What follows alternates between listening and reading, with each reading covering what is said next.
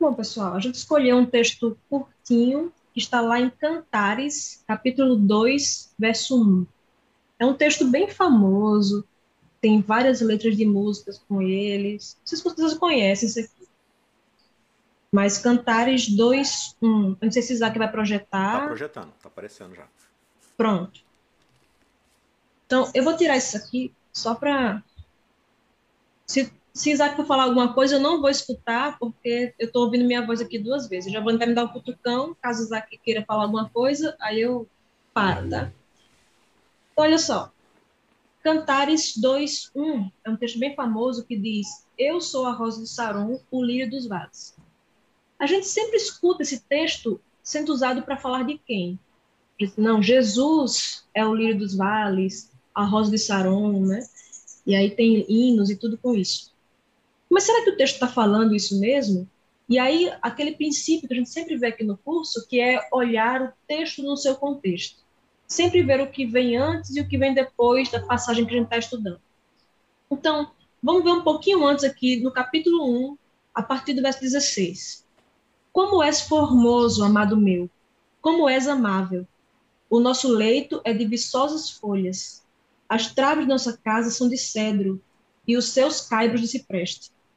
Eu sou a rosa de Saron, o lírio dos vales. Veja, quem é que está falando aqui nesse momento? A gente viu no verso 16 que a pessoa né, que está falando está dizendo como é formoso, amado meu, como és amável. A gente sabe que Cantares é, é uma canção de amor, né? E aí a noiva fala com o noivo e vice-versa. Nesse momento aqui, a gente vê que quem está falando é a noiva, porque ela está falando como és formoso, amado meu. Então é a noiva, a mulher que está falando. E depois de ela falar isso, que ele é formoso e tudo isso, fala da casa deles, aí ela fala sobre ela. Eu sou a rosa de Saron, o lírio dos vales. Então, ela que está falando que é a rosa de Saron e o lírio dos vales. Então, como a gente vê aqui, em momento algum, o texto dá alguma ideia que isso aqui é uma alusão a Jesus. Algumas pessoas tratam o livro de Cantares como se fosse uma, uma metáfora, né, uma parábola sobre o relacionamento de Jesus com a igreja. E aí, né, as pessoas dizem, não, Jesus é o noivo e a noiva é a igreja. Ainda que a gente fosse assumir que Cantares fosse uma parábola desse tipo, uma metáfora, ainda assim não, não caberia, porque se fosse pelo menos o noivo que estivesse falando isso sobre ele, mas não, é a noiva, a mulher falando isso sobre si.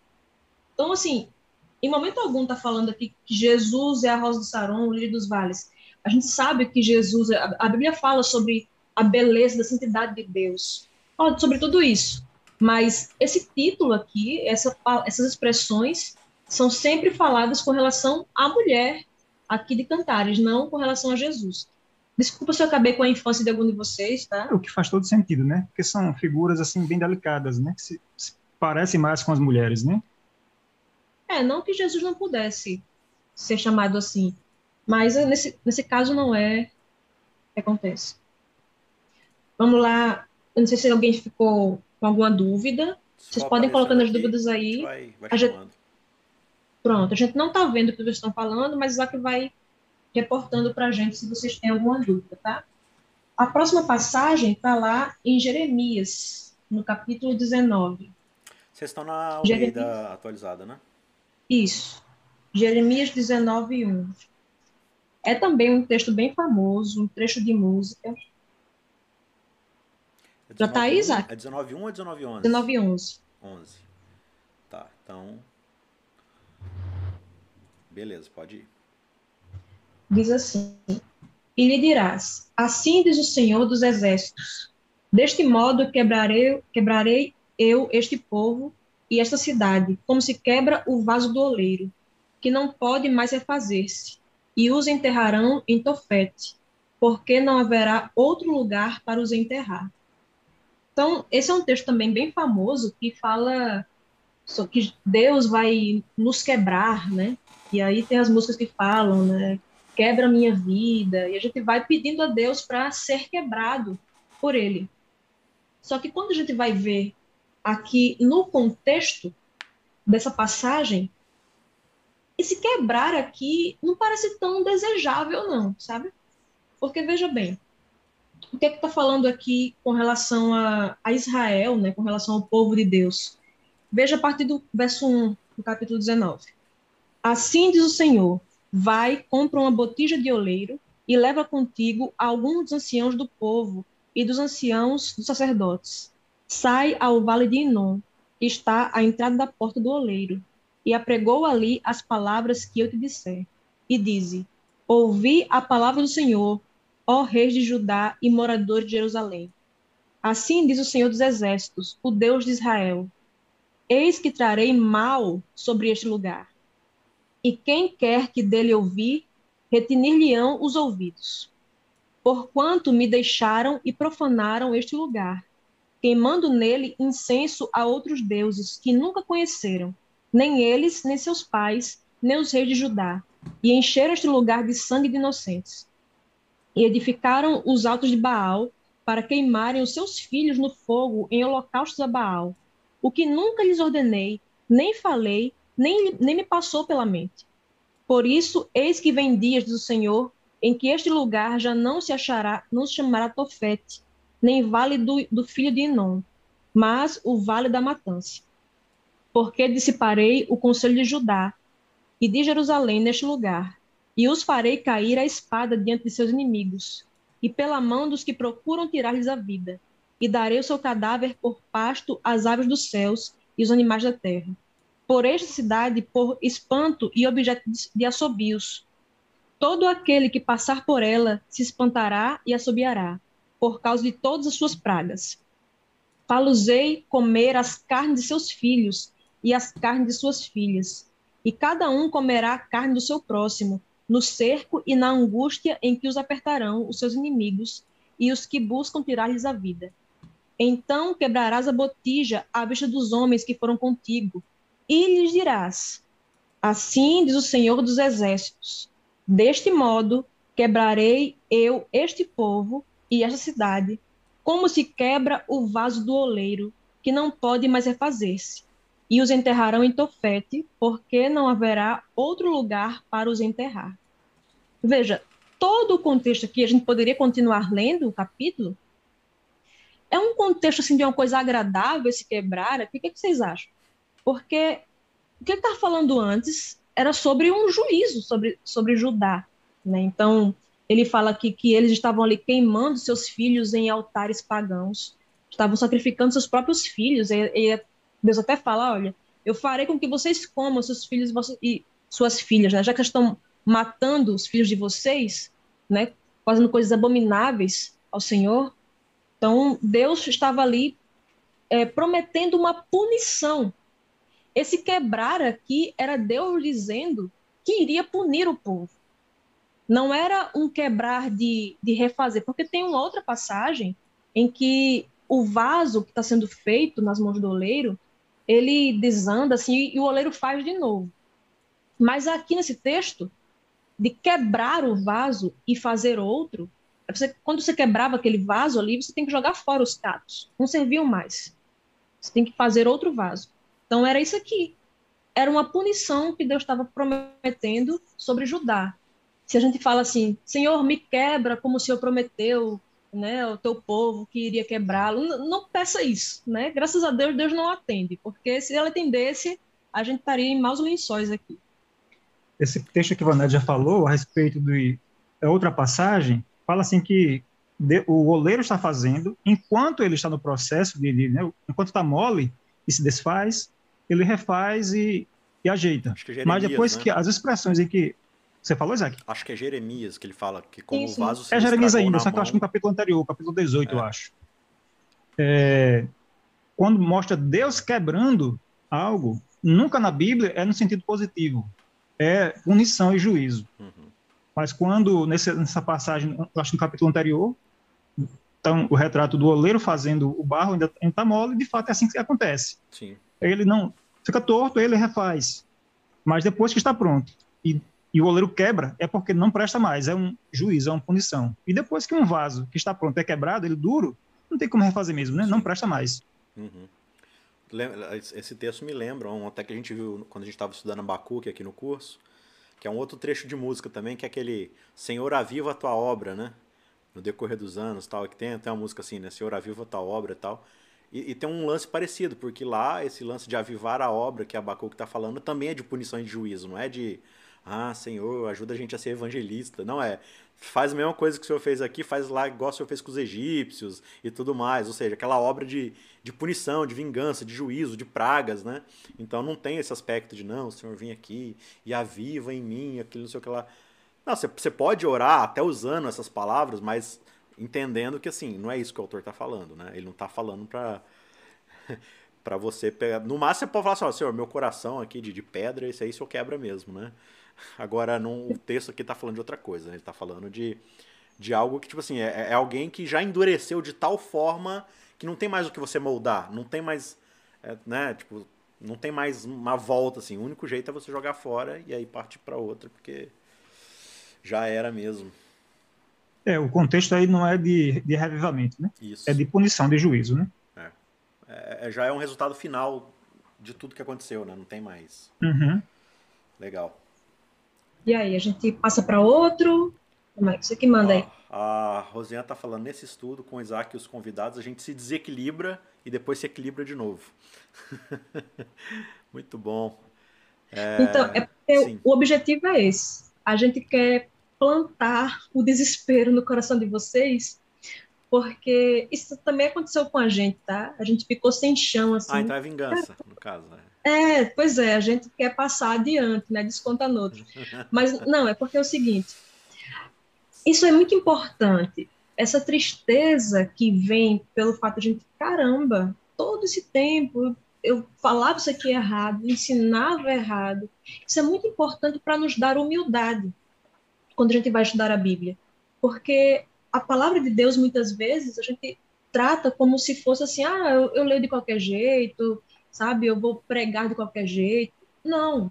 Ela demanda, sabe, você se demorar perante ela, você não pegar só o verso isolado. Então, para isso, você vai ter que gastar tempo, né? gastar esforços com relação a isso.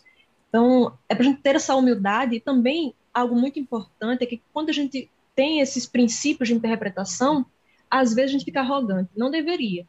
Sim, se você pegar esse curso de Isaac e começar a ficar arrogante, começar a ficar olhando os pregadores na sua igreja, ficar, nem sabe, usando errado o texto, né?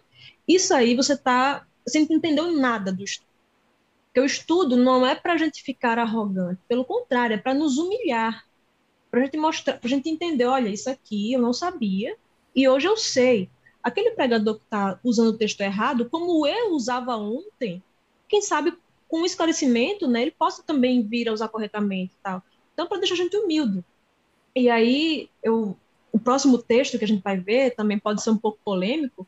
Eu já preparo vocês de antemão que, né, não sei quem tá, se todo mundo estava aqui no começo, e eu repito, todo esse texto aqui a gente usava de maneira errada. A gente está pegando aqui uma sequência de textos que são usados em músicas de forma errada.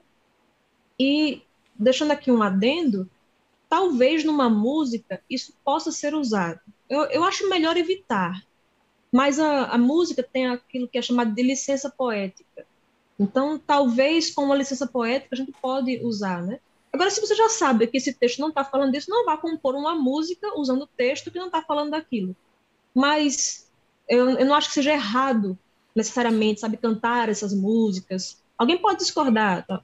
mas é, você pode até utilizar, porque no sentido da música tem um sentido positivo ali desde que você saiba que aquela passagem não está falando daquilo.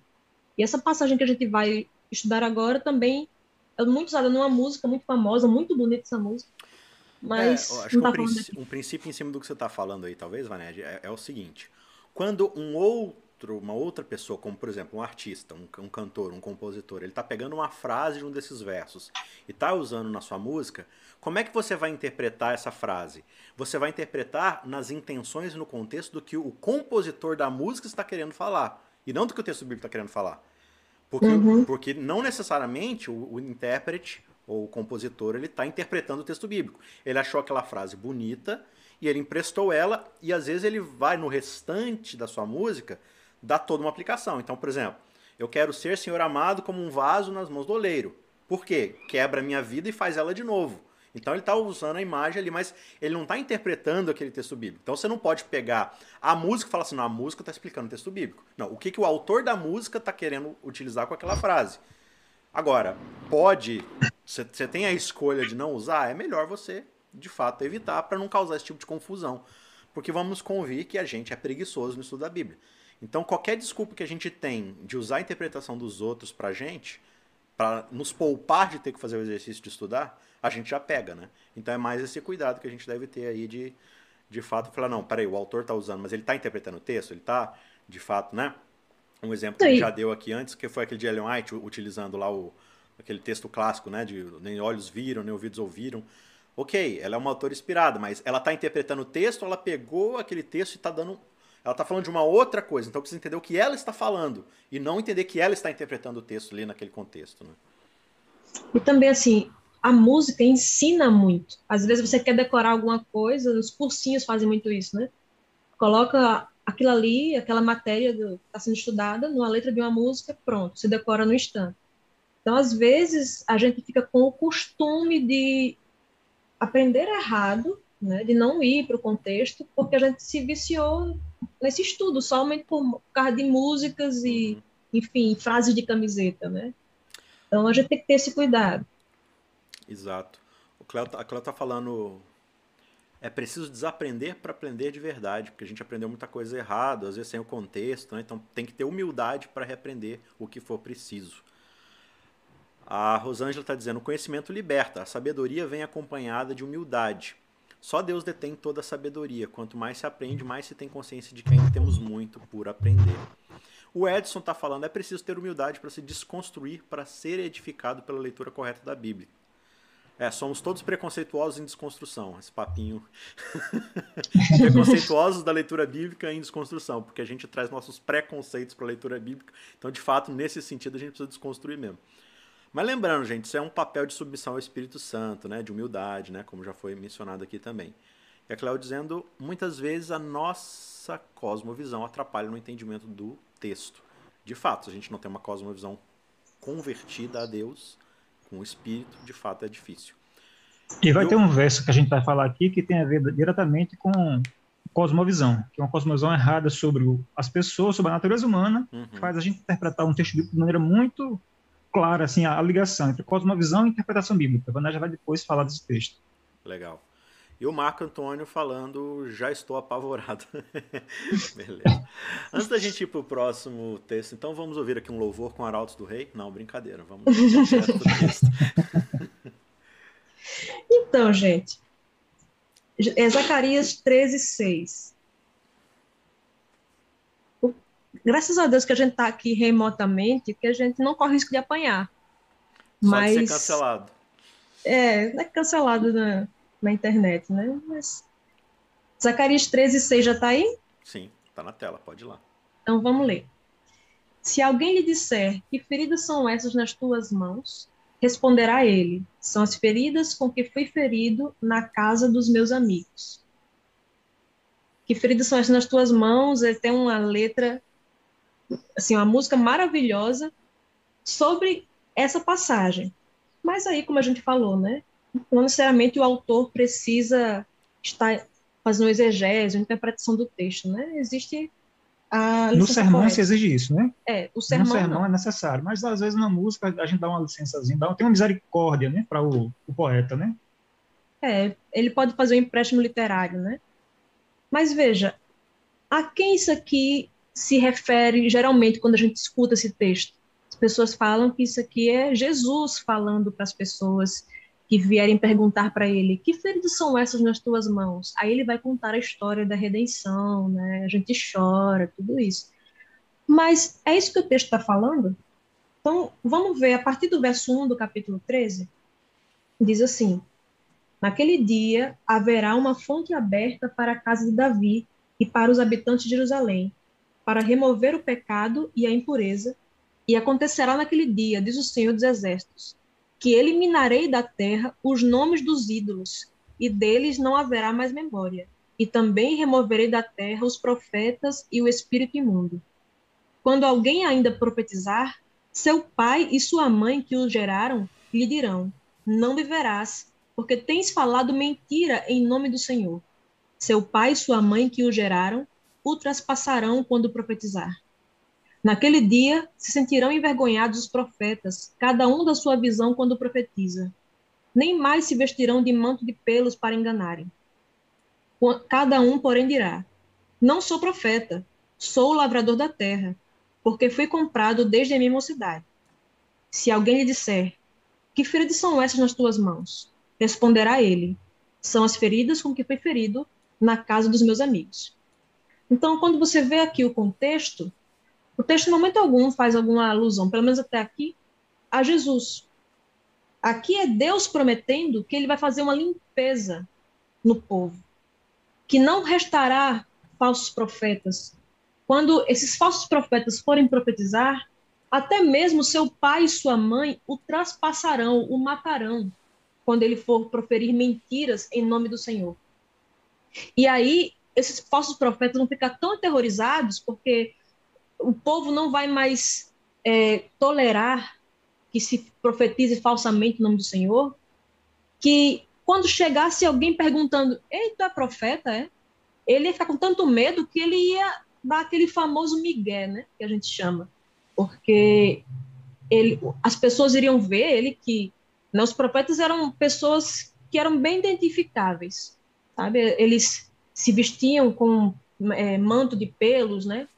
e para profetizar e tudo isso.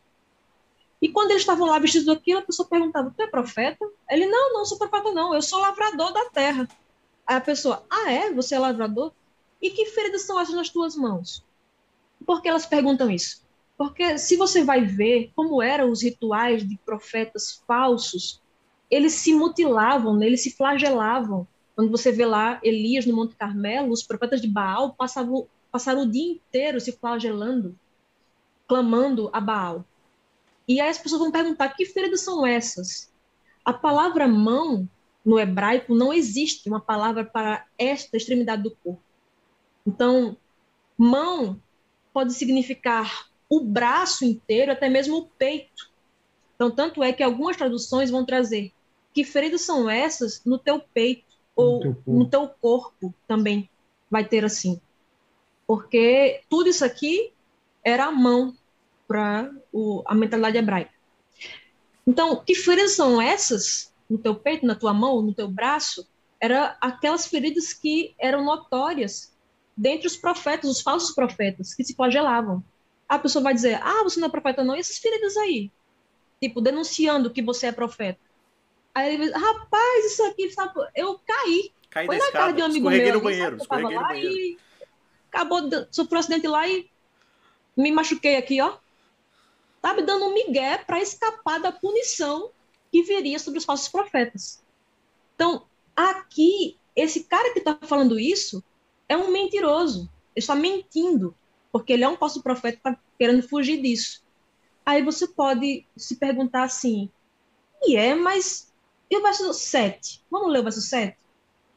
Desperta, ó espada, contra o meu pastor e contra o homem que é o meu companheiro, diz o Senhor dos Exércitos fere o pastor e as ovelhas ficaram dispersas, mas volverei a mão para os pequeninos. Quando você vai ver, Jesus no Novo Testamento aplica isso aqui a ele mesmo. Quando ele estava sendo né, preso, ele disse: fere o pastor e as, e as ovelhas ficaram dispersas.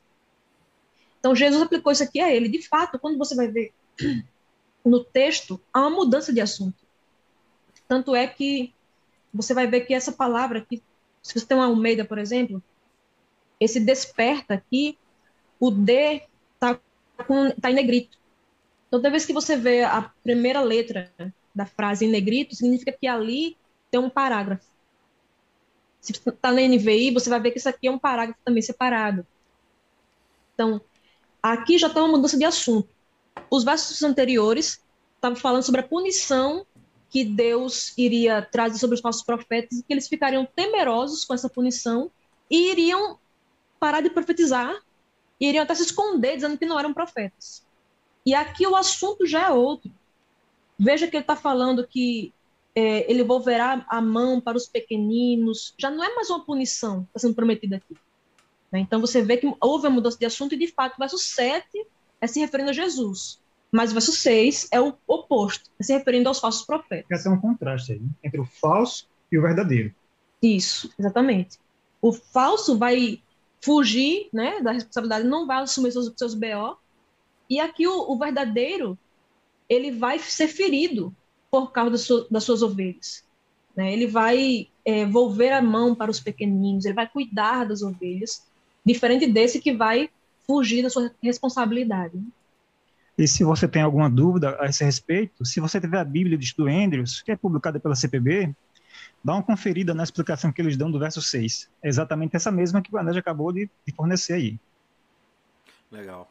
O Irving está dizendo que a Ellen White usa esse texto para para falar de Jesus e tal, né? Mas, de novo, ela está pegando um empréstimo do fraseado ali não fazendo uma exegese do texto, né? É, se o Giovanni não der um migué de que foi ferido em casa de amigos, a gente vai marcar uma aula com ele depois, depois do curso, né? Mais para frente aí, para falar sobre essa interação que há entre Ellen White e a Bíblia ali, né? Qual, qual que é a, o balanço que a gente tem que ter e tal. Então, é uma aula que ele está preparando aí, acho que vai ser legal a gente conversar sobre isso também. Ah, é sério, eu achava que tinha achado um substituto, mas então eu vou preparar então. Ó, Miguel, já que não deu ó, certo. Miguel, ó, Miguel. Daqui a pouco aparece com o olho roxo e fala que escorreguei no banheiro.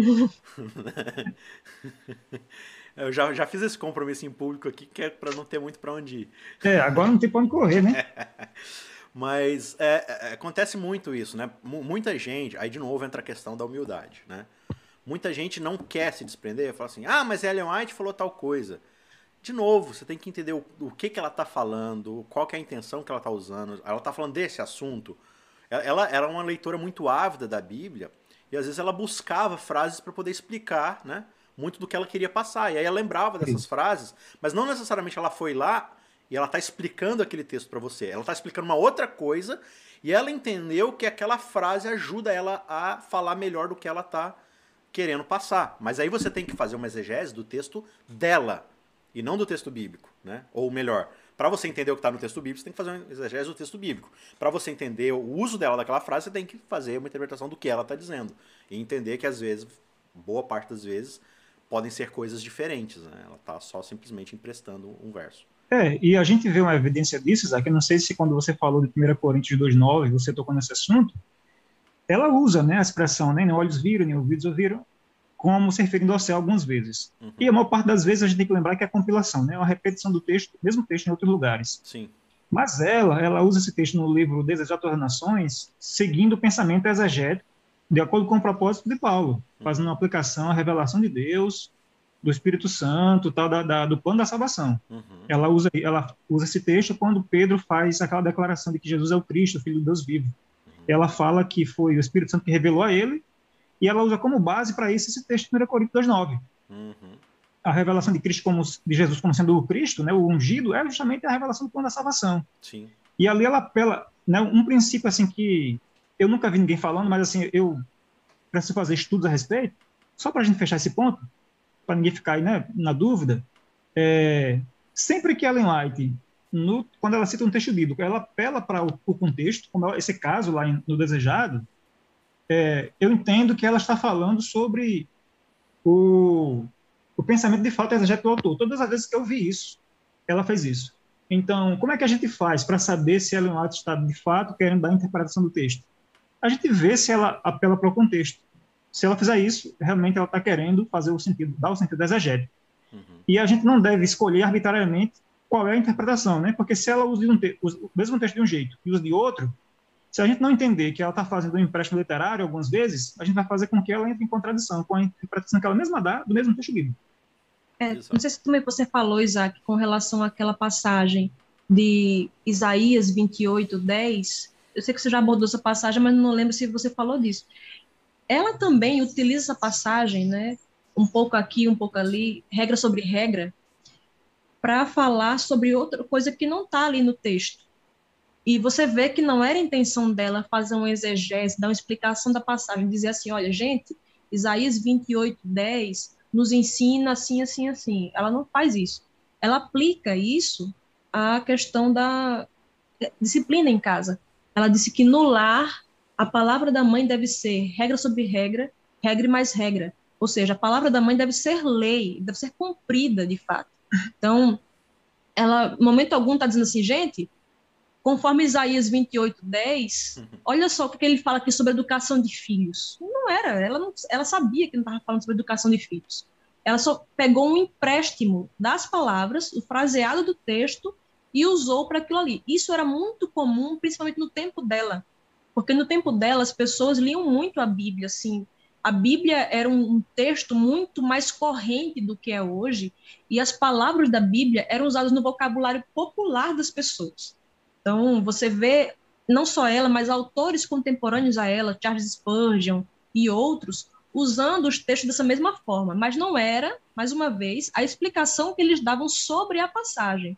Era porque eles pegavam, normalmente, era comum naquele tempo pegar as palavras da Bíblia e usar no vocabulário do dia a dia. É, eles internalizavam de tal forma o vocabulário da Bíblia que eles usavam no dia a dia. é o mesmo vocabulário deles, o dia a dia era o da Bíblia, para tudo, praticamente. Uhum. É, então, Isaac. No, no começo da, da live aqui, hum? eu, até, eu, até, brinquei, né, no começo da live, tipo, ah, porque a nossa leitura da Bíblia, da Bíblia é tipo, é, é, que nem a vereda do justo, né? Vai brilhando mais e mais até esse dia perfeito. Claramente eu não fiz uma exegese do texto. Eu usei essa frase para falar que a gente deve progredir no estudo da Bíblia. Aí você está falando assim, ah, então é isso que o texto bíblico quer dizer? Não, eu só peguei a frase porque a frase descreve bem o que eu quero dizer. Mas o autor não está falando de estudar a Bíblia, ele está falando de uma outra coisa. Então eu tenho que ir lá saber o que, que o autor está querendo dizer. Então, às vezes, é isso que, que se faz muito, né? É você pegar aquela Exato. frase e falar assim, ó, essa frase, ela lembra bem o que eu quero dizer, então eu vou, vou utilizá-la aqui. Mas não necessariamente você está interpretando o texto bíblico, você só está emprestando aquela frase. Oh, e só para fechar esse ponto da minha parte, isso é tão evidente que ela faz esses empréstimos, que ela não faz isso só da Bíblia. É, ela, não sei, não sei que quantos sabem, mas críticos da, da Igreja Adventista e de Ellen acusam ela de plágio, porque ela pegava muitos empréstimos literários de autores não adventistas, não era só da Bíblia. E usava nos seus escritos as frases, mas às vezes ela só utilizava porque a frase era bonita. Tinha nada a ver quando a pessoa, as pessoas né, que foram investigar esses usos, grande parte das frases não tinha a ver com estava no contexto lá, de onde ela extraiu aquela, aquela, aquele fraseado. É porque ela achou interessante. Ela não tinha dificuldade de se expressar, era uma das coisas que ela se queixava, às vezes, quando tinha visões em relação né, com, com Deus e tudo mais que ela não era uma, uma, uma acadêmica, uma, uma, uma, perita, ela não tinha uma escolaridade alta. Então, ela como é que ela supria essa fraqueza? Lendo e extraindo frases assim já feitas de outros autores. Perfeito. O Irving está dizendo, assim como precisamos examinar o contexto para entender a Bíblia e até qualquer outro livro, precisamos fazer o mesmo com Ellen White. Ela era uma escritora fantástica e inspirada, e é mais ainda quando a estudamos dentro do seu devido contexto. Exatamente. A Cléo está dizendo o tema. Ah, falando lá ainda do texto, né? Que lá na Bíblia Andrews ela foi conferir. E quando você passa do verso 6 para o verso 7, muda o tema e diz: é, ferido o pastor de Deus. E aí Exatamente. é o que você falou, que já muda o assunto ali. Ele já, aí sim ele já está direcionando é, de fato para isso, né?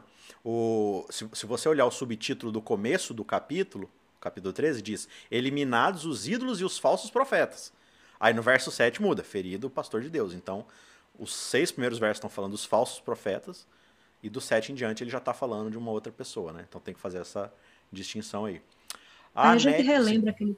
Pode falar. A gente relembra aquele ponto que os versos bíblicos não são unidades de pensamento completo. Então a gente vai tentar ver onde começa o pensamento do autor e onde ele termina. E aqui você vê que no verso 6 terminou o pensamento com relação ao que ele estava falando sobre os falsos profetas, e aqui começa uma outra coisa, um outro assunto. Então, em vez de a gente buscar ler o verso isolado, sabe, só aquele versinho da caixinha, da caixinha de promessa, então a gente abrir a Bíblia, colocar o dedo num verso e achar que aquilo ali vai ter uma revelação de Deus para a gente, quando a gente muitas vezes está tirando o texto do contexto, é a gente olhar, peraí, esse assunto aqui começou aonde? Peraí, não começou aqui, deixa eu ler um pouquinho antes para onde começou, sabe? E aí ver mais ou menos onde terminou aquele assunto, aquela história, aquela perícope, né? Aquele pensamento do autor. E às vezes o pensamento do autor invade vários capítulos. Por exemplo, se você quer fazer um estudo realmente bom sobre dom de línguas, Você não pode ler apenas 1 Coríntios 14, 2, que é um texto muito usado. Você vai ter que ler pelo menos o capítulo 12, 13 e o 14, no mínimo, para você poder estudar ali o dom de línguas em 1 Coríntios. Então, você vai ter que ler três capítulos para entender aquele pensamento do autor. Com a Bíblia toda é assim, a gente tem que pegar, peraí, onde foi que começou esse assunto, onde foi que terminou, para a gente poder ver qual era a, o que era a mensagem que o autor estava querendo passar para a gente. Uhum. O Lídio dizendo, cada livro tem seu contexto e cada assunto, né? Independente de ser a Bíblia ou não, né? Cada Cada obra literária tem seu contexto. E a Nete dizendo: a Vaned e o Giovanni estão acabando com tudo que eu aprendi. Até sermões que eu já ouvi. Mas ela, ela estamos, que estamos é... quebrando a sua é, vida e fazendo de novo. Né? Fazendo né? de novo, exatamente. Mas ela está falando de jeito positivo, porque ela está aprendendo bastante. Vamos Beleza. Podemos ir? Podemos. O que, que temos agora? O próximo verso que nós vamos tratar, gente, é Mateus capítulo 5, versículo 48. Isaac vai projetar aí. Deixa eu abrir aqui. Mas eu acho que vocês estão com a Bíblia de vocês também, né? Com eu vou ler aqui o texto, tá? Peraí, deixa eu só projetar assim, aqui. Vai, vai abrir. Ok. Isso aqui não vai acabar com a infância de ninguém, pelo Pronto. contrário, vai melhorar bastante. Pode então... ir. Posso ler? Ok. Pode sim. Portanto, sede perfeitos, como perfeito é o vosso Pai Celeste. Como é que é, a gente costuma ouvir esse texto? Eu, quando entrei na igreja, 20 anos atrás, e durante um bom tempo, eu escutei pessoas usando esse texto aqui, e eu mesmo pensava que Jesus estava dizendo que para a gente ser salvo, a gente tem que ter uma, uma impecabilidade. Tem que ser perfeito no sentido de não ter defeitos de pecados, de falhas morais. Será que é disso que o texto está falando? Então, a gente vai é, usar aqui a regra interpretativa primordial, maior de todas, que é olhar o contexto. Mas a gente vai falar mais uma regra interpretativa, que eu não sei se já já falou nos vídeos anteriores, que é você olhar passagens paralelas. E depois eu vou definir o que é uma passagem foi paralela. Certo? Mas primeiramente vamos ver o contexto. Foi a última aula, Luiz. Foi a última aula, beleza. É, não, verdade, então eu não vou desculpa, definir, vou só mostrar. Desculpa. Não, a última aula a é, gente... Vamos ler a partir das... Ah, ele não está ouvindo, né? Desculpa. Não pode falar, tô ouvindo. Não, não, assim, é, é que na última aula, na verdade, a gente falou sobre comparação de, de palavras em outros versos. Ah, tá, é tá. a próxima aula que a gente vai aprender a olhar a, aquele ensino, aquela ideia em outros lugares. Fazer uma comparação de uso das escrituras em outros lugares. Pronto, Mas acho, define, acho, que esse daí então. vai ser uma mescla dos okay. dois, então acho que é importante frisar. Então, vamos primeiramente para a regra principal de todas, gente, só, isso precisa ser enfatizado, acho que não é exagero enfatizar todas as vezes. A principal regra interpretativa é olhar o contexto literário, o que vem antes e depois. Vamos lá, vamos ver a partir do versículo 43. Ouvistes que foi dito, amarás o teu próximo e odiarás o teu inimigo. Eu, porém, vos digo, amai os vossos inimigos e orai pelos que vos perseguem, para que vos torneis filhos do vosso Pai Celeste, porque ele faz nascer o seu sol sobre maus e bons e ver chuva sobre justos e injustos. Porque se amardes os que vos amam, que recompensa tendes? Não fazem os publicanos também o mesmo? E se saudardes somente os vossos irmãos, que fazem demais? Não fazem os gentios também o mesmo? Portanto, sede vós perfeitos, como perfeito é o vosso Pai Celeste. Veja só, a primeira palavrinha do versículo 48 é, é qual? Portanto. Portanto, qual a função do portanto numa frase, num texto? Está explicando ou justificando ou concluindo algo que foi dito antes. Então, esse, portanto, é uma conjunção que mostra que a gente não pode entender o versículo 48 a parte dos versículos anteriores. E a partir do versículo 48 que a gente leu, qual, do que é que a gente está falando? Ele fala de, de ser perfeito no sentido sem pecado, é disso que ele menciona aqui. Ele fala para a gente ser o quê? Ser igual a Deus. Mas em que sentido? Opa! Desculpa aí, pessoal. Acho que só inverte Acho que a gente tá de cabeça para baixo, né? Isso, é. só. Ver se consegue Ué. inverter aí. Não sei. Aí, pronto, pronto, pronto, pronto. Perfeito. Desculpa aí, gente. Eu sou desastrado mesmo. Perfeito. De vez em quando vocês vão ver olhando para outro lugar, olhando para baixo, porque eu tô olhando para o computador, porque eu me esqueço de olhar para o celular. Então. Então, é, Estava onde? Sim, o contexto fala de a gente ser igual a Deus. E em que sentido? Era no sentido de ser perfeito sem pecado? Não. Era no sentido de você amar igual a Deus. Mais uma vez, em que sentido? E a gente não ter um amor parcial. A gente não pode amar só as pessoas boas. A gente tem que também amar e cuidar das pessoas más. As pessoas que nos consideram como inimigos e querem o nosso mal. Então, assim, ele dá o exemplo, né, Jesus? Deus faz nascer seu sol sobre maus e bons, sobre justos e injustos. E ele dá vários exemplos que a gente deve fazer o mesmo. Então, o perfeito aqui que Jesus fala nesse sentido. E a gente não tem um amor que faz acepção de pessoas, que ama só quem faz o bem para a gente. Porque dessa forma os maus também fazem. Né? Os pecadores, os traficantes e até os, muçulmanos, desculpa aqui, né, para algumas pessoas que têm, têm preconceito, mas aquela, o pessoal do jihad lá, que quer matar o povo, eles amam as pessoas que estão próximas dele, que fazem o bem, que seguem a religião deles. E a gente não pode fazer da mesma forma. Então, é, então agora a gente vai ver, vai confirmar isso aqui através de uma passagem paralela. E qual é a passagem paralela dessa aqui? Abra o livro de vocês lá em Lucas, capítulo 6, versículo 36.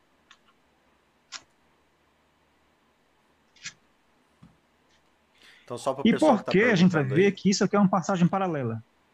Alguns autores de interpretação bíblica tratam, simplesmente porque a passagem fala do mesmo assunto que outra, é uma passagem paralela. Outros autores, e eu, eu concordo com esses outros, acham que não. Que uma passagem paralela, ela vai além de ser uma passagem que trata do mesmo assunto que outra. É uma passagem que, que, que, que relata a mesma coisa. Ou, ou nos evangelhos, que Jesus conta uma parábola lá em Marcos, aí Mateus também registra a mesma parábola, Lucas também registra. Os quatro evangelhos há um relato da crucificação e ressurreição de Jesus. Então, essas passagens que retratam o mesmo acontecimento, a mesma história relatada ali, é uma passagem paralela. Então, é mais do que simplesmente tratar do mesmo assunto. É o mesmo relato. É... E aqui em Lucas, capítulo 6, versículo 32, 36, diz o seguinte: Sede misericordiosos, como também é misericordioso o vosso Pai. Veja, olha como é que Lucas pega o sede vós perfeitos, como perfeito é vosso Pai, e ele já dá o significado direto. Sede vós misericordiosos. E como é que a gente sabe que é uma passagem paralela, gente? Só lendo a passagem. Eu não vou ler aqui com vocês, não. Fica um dever de casa para vocês, tá? Vocês leiam a partir do versículo 32 ou a partir do versículo 27. Você olha que Lucas ele acrescenta mais alguns detalhes, mas vocês vão ver que é a mesma história básica ali sendo contada. Jesus falando de amar os inimigos, amar quem ele persegue, fazer o bem a quem. Mesma coisa. E Lucas termina, Lucas conclui dizendo, ele, ele interpreta mais claramente o, o significado da passagem da palavra perfeito. Perfeito, segundo Lucas, é ser misericordioso. E de fato, se você olha, for lá para Mateus e ver o contexto, é disso que está sendo falado. Porque quem é que precisa de misericórdia? Seus inimigos. Então, sede vós perfeitos, ou seja, seja misericordioso com o vosso Pai Celeste, que faz o seu sol nascer sobre os maus também, não só sobre os bons. Então, o contexto é esse, de misericórdia, tanto aqui em Lucas quanto em Mateus, porque a passagem é a mesma. É, e algumas pessoas ainda têm uma dificuldadezinha, eu vou só mencionar rápido, porque o objetivo não é esse, com a palavra perfeito. Algumas pessoas ainda têm certa dificuldade. Por quê? Porque a palavra perfeito não dá essa ideia assim no, no, no, tempo atual, né, de realmente se você ser misericordioso, né, não, não, parece ter a ver.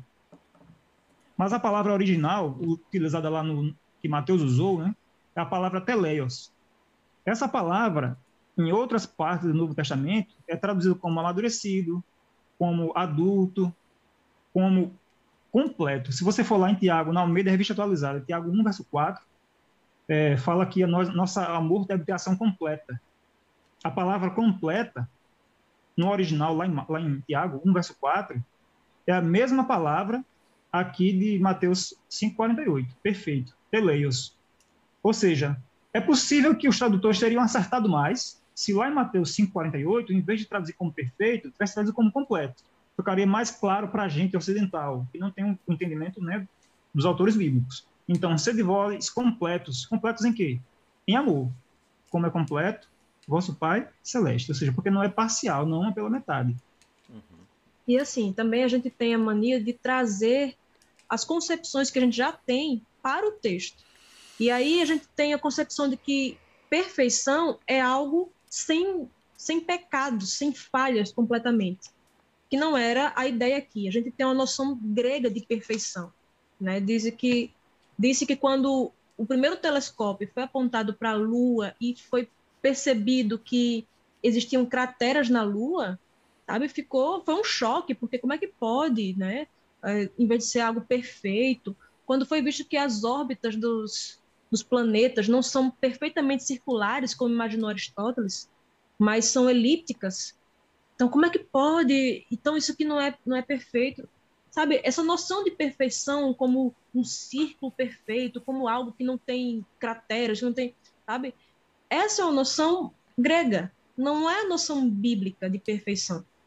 Então, quando é, o autor aqui fala perfeição, é para a gente entender no sentido que ele entendia no sentido de você ser completo. E ser completo em quê? Em misericórdia, em amor, você não amar de maneira parcial, amar só quem ama você. Você tem que amar igual a Deus, que ama a todos. Tanto aqueles que amam a Deus, quanto aqueles que odeiam a Deus. Deus, odeia, Deus ama essas pessoas também. Então a gente tem que ser igual a Deus nesse sentido. Então sermos perfeitos, completos, misericordiosos, como misericordioso é nosso Pai.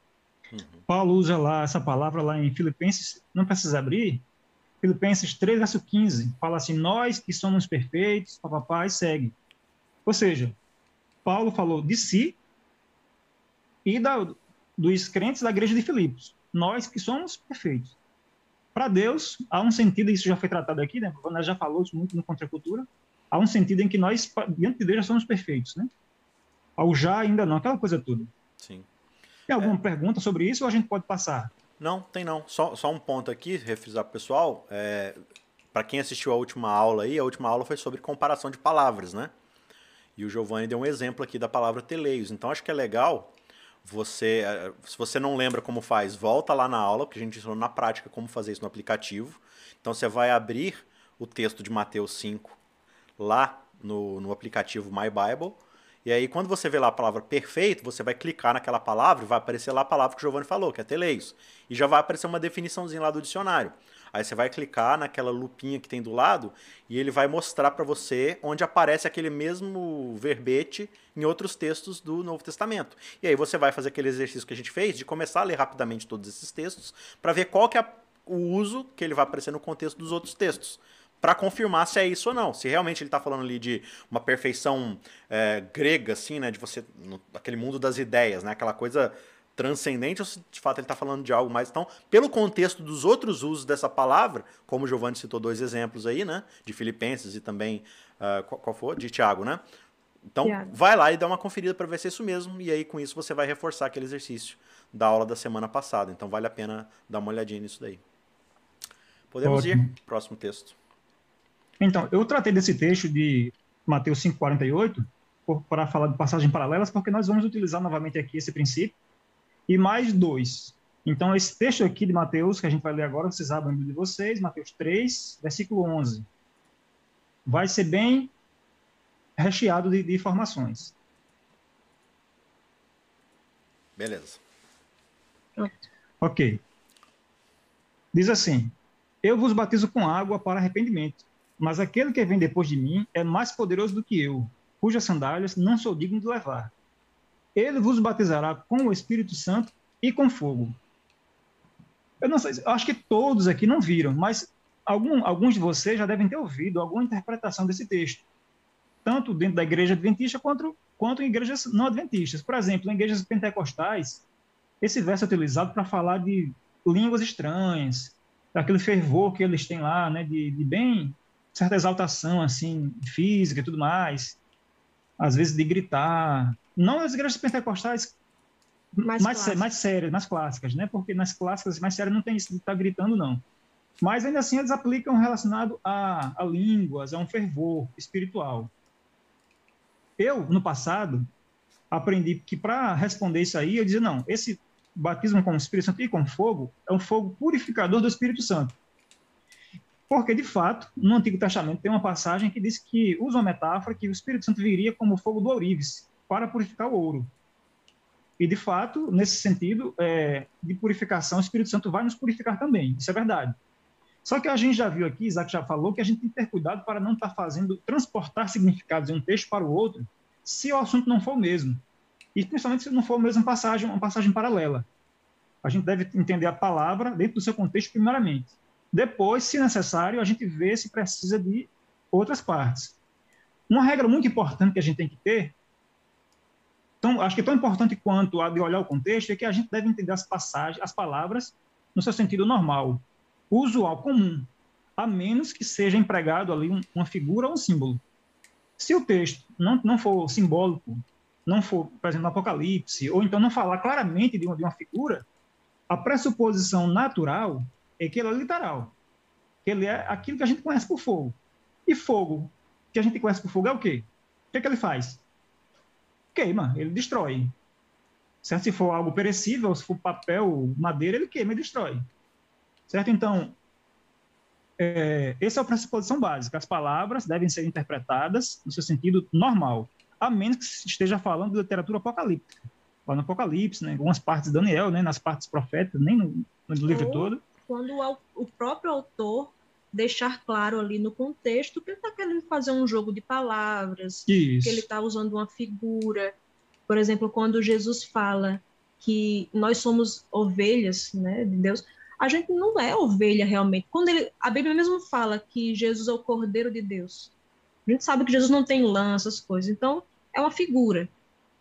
Salvo esses casos em que claramente é uma figura, que a gente sabe que Jesus é um ser humano, é uma pessoa, não é um animal, nos outros casos a gente tem que usar as palavras no seu sentido usual, comum. Ok? Então, como é que a gente interpreta isso então? Vamos primeiramente para o contexto. Vamos ler a partir do versículo 4.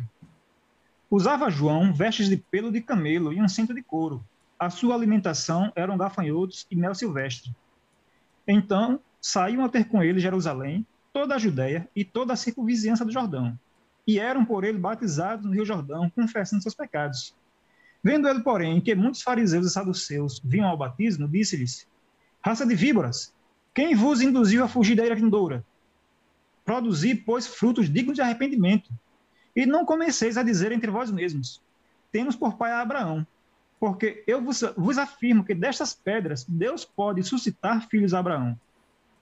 Já está posto o machado à raiz das árvores. Toda árvore, pois, que não produz bom fruto, é cortada e lançada ao fogo. Eu vos batizo com água para arrependimento, mas aquele que vem depois de mim é mais poderoso do que eu, cujas sandálias não sou digno de levar. Ele vos batizará com o Espírito Santo e com fogo. A sua par ele a tem na mão e limpará completamente a sua ira. Recolherá o seu trigo no seu trigo no celeiro, mas queimará a palha em fogo inextinguível. Um, um outro princípio interpretativo muito importante, além da, da questão da passagem ser tomada no sentido literal, como pressuposição, é de que se uma mesma palavra ela ocorre, se ela acontece numa mesma conexão, num mesmo contexto, o significado dela é sempre o mesmo. É um só o significado. Se ela ocorre mais de uma vez. Se ela né? ocorre mais de uma vez. A menos, como a Ana já falou, que o autor queira fazer um jogo de palavras. Ainda assim, isso deve estar claro no contexto quando ele está fazendo esse jogo de palavras. Não sendo o caso, o significado da palavra, que ela se repete no mesmo contexto, é sempre o mesmo. Certo? E eu pergunto a vocês, no versículo 10, fogo, dá uma olhada na Bíblia de vocês. Fogo, no versículo 10, é o quê? É literal? Que fogo é esse? Isaac pode responder por todos aí. Ele está falando de ser lançado no fogo, né? Tá falando de É um fogo destruidor, fogo, não é isso? É, de algo que vai Fogo queimar. realmente para queimar, para destruir. Para ser consumido. E no versículo 12, fogo ali é o quê? É no sentido positivo, de purificação ou é negativo? Queimará versículo a 12, palha em fogo inextinguível. para quem sofre. Uhum. Ele está Aham, falando de algo que pra- vai destruir completamente, né? Vai pulverizar. Isso, isso. É, é um fogo positivo para quem sofre esse fogo, para quem está nesse fogo, ou é positivo, sim. A pessoa vai querer estar nesse fogo, desejar esse fogo. Então, pelo contexto aqui, esse fogo aqui do capítulo do verso 12 e do verso 10 é um fogo de punição, né? Ainda Então, mais que ele esse está fazendo um fogo aí contraste. é né? claramente Peraí, só um instante. Como é exato? Não, ainda mais que ele está fazendo um contraste aqui, né? Ele está falando, olha, é, o, o que for trigo, ele vai guardar no celeiro. O que for palha, ele vai destruir. Então ele ainda está fazendo Sim. um contraste entre uma coisa boa e uma coisa ruim, né? Isso. Posso continuar? E, e desculpe, no verso 10 também é a mesma coisa, né? O que Isso, produz fruto 10 é guardado, o que não é, é jogado no fogo. Então ele está fazendo sempre o contraste daquilo que vai ser destruído. Então ele está falando de um fogo que na verdade vai ser usado para eliminar aquilo que não presta, né? Perfeito. Vai lá. Então, a pergunta seria: por que, que no versículo 10, fogo é no sentido de destruir, no sentido de matar, né, realmente, né, de, de consumir, sentido negativo, e no versículo 12 também, por que, que apenas no versículo 11 a gente deveria entender de maneira diferente? Veja, o versículo 11 ele não define explicitamente qual o sentido de fogo. Mas ele também não diz que é no sentido figurativo, ainda que não tivesse o versículo 10 e o 12, a gente deveria entender como sendo no sentido literal, porque não há nada que diga que é figurado. Só que a gente tem um reforço de que nos versículos, o versículo anterior e posterior, fogo é definido pelo autor. Então a gente deve entender que o sentido aqui no versículo que está no meio é o mesmo. Porque a gente não pode arbitrariamente dar um, um significado a esse fogo que não seja o que o autor deu no contexto. No versículo 10, no versículo 12, ele deu qual o significado. É um fogo destruidor. Não é um fogo de purificação, muito menos um fogo de línguas e fervor. E por que o autor fala isso?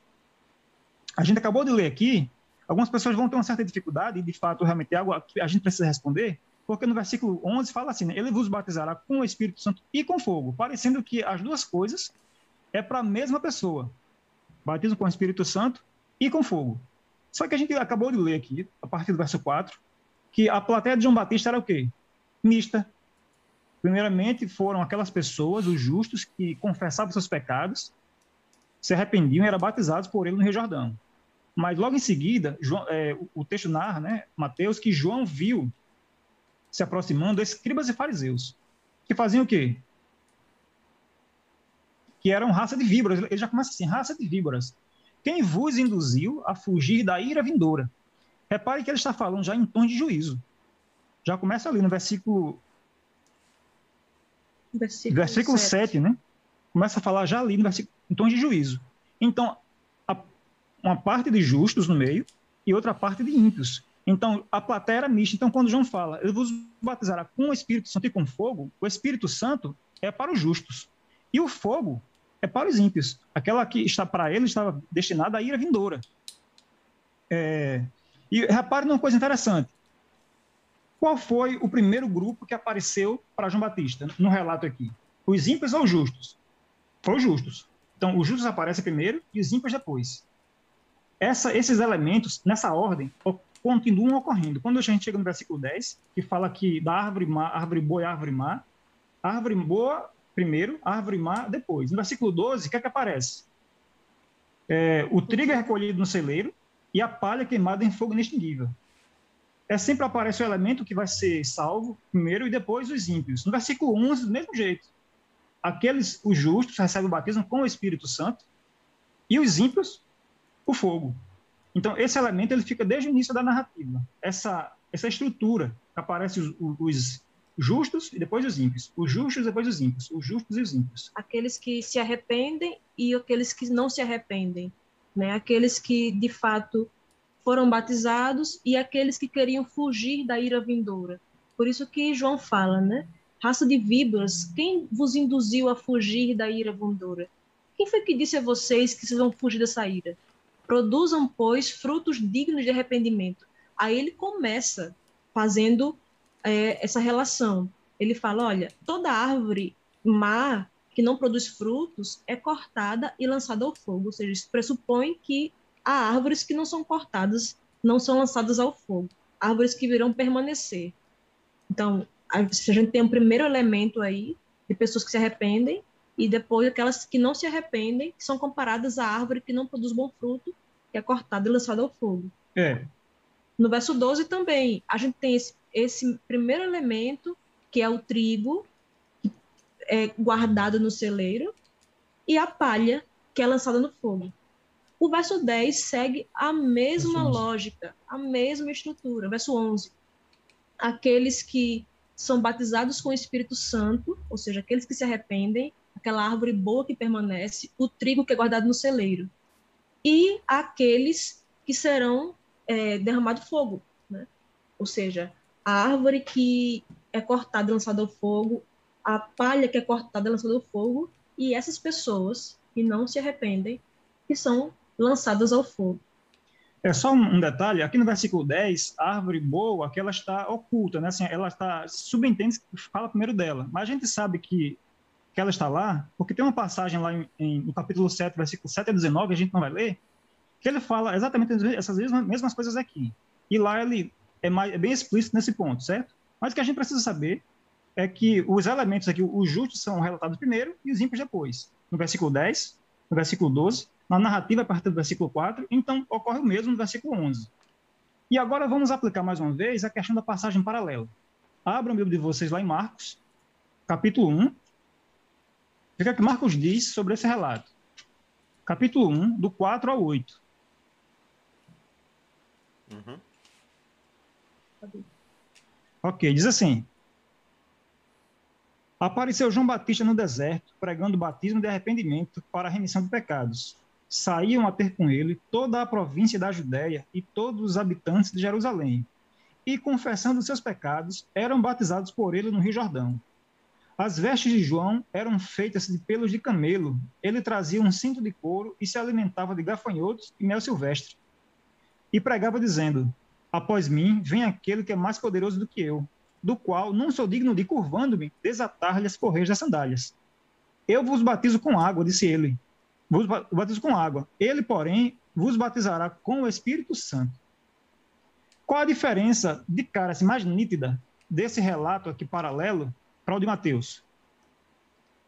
Se vocês repararem bem, aqui João, João Batista ele não fala, aliás, é, João Batista, no relato de Marcos, não fala vos batizará com o Espírito Santo e com fogo. Fala só, vos batizará com o Espírito Santo. E por quê?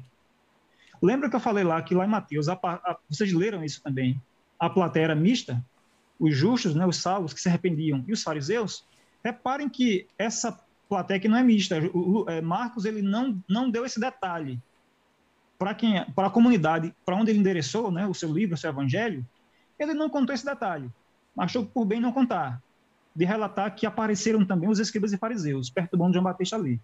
Só mencionou quem se arrependia. Então, como ele mencionou apenas aqueles salvos que se arrependeram para ser batizados, ele também não menciona o batismo com fogo, só o batismo com o Espírito Santo. E para a gente ver mais uma passagem, né, é, semi-paralela, vamos abrir lá em, Mar, lá em Atos capítulo 1, do 1 ao 5. Atos capítulo 1, do 1 ao 5. Semi-paralela porque ela não está falando exatamente do mesmo assunto, mas ela menciona aquele relato. Ela não faz o mesmo relato, não conta a mesma história, mas ela menciona aquela história. Exato. Ela, o último verso, ela, ela cita um verso daquela história lá, certo? Atos capítulo 1, do 1 ao 5. Ok. Vamos ler.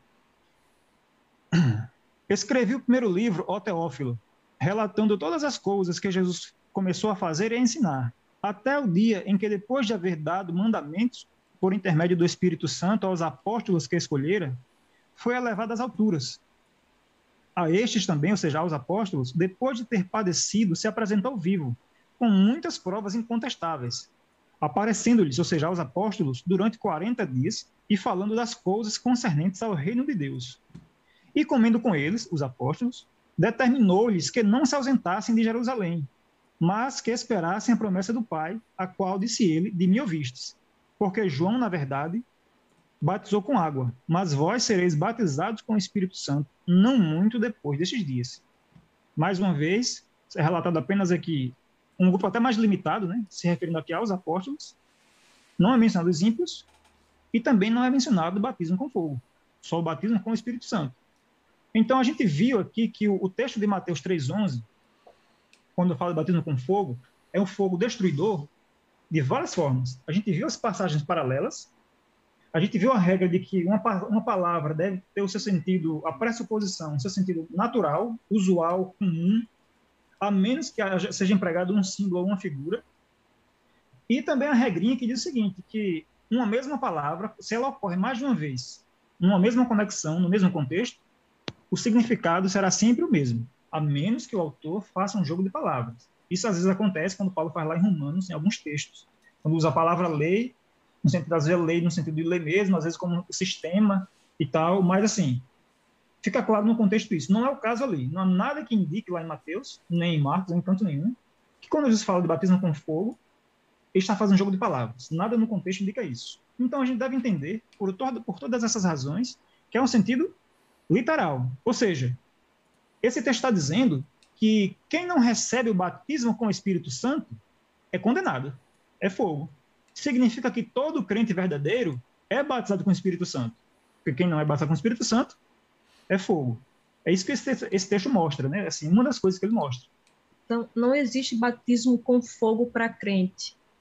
A pessoa ficar pedindo, Senhor, nos batiza com fogo. Graças a Deus que ele não ouve essa oração, porque senão era todo mundo virando churrasco. Porque batismo com fogo é exclusivamente para os ímpios. E talvez algumas pessoas podem ficar confusas, né, por causa da palavra batismo.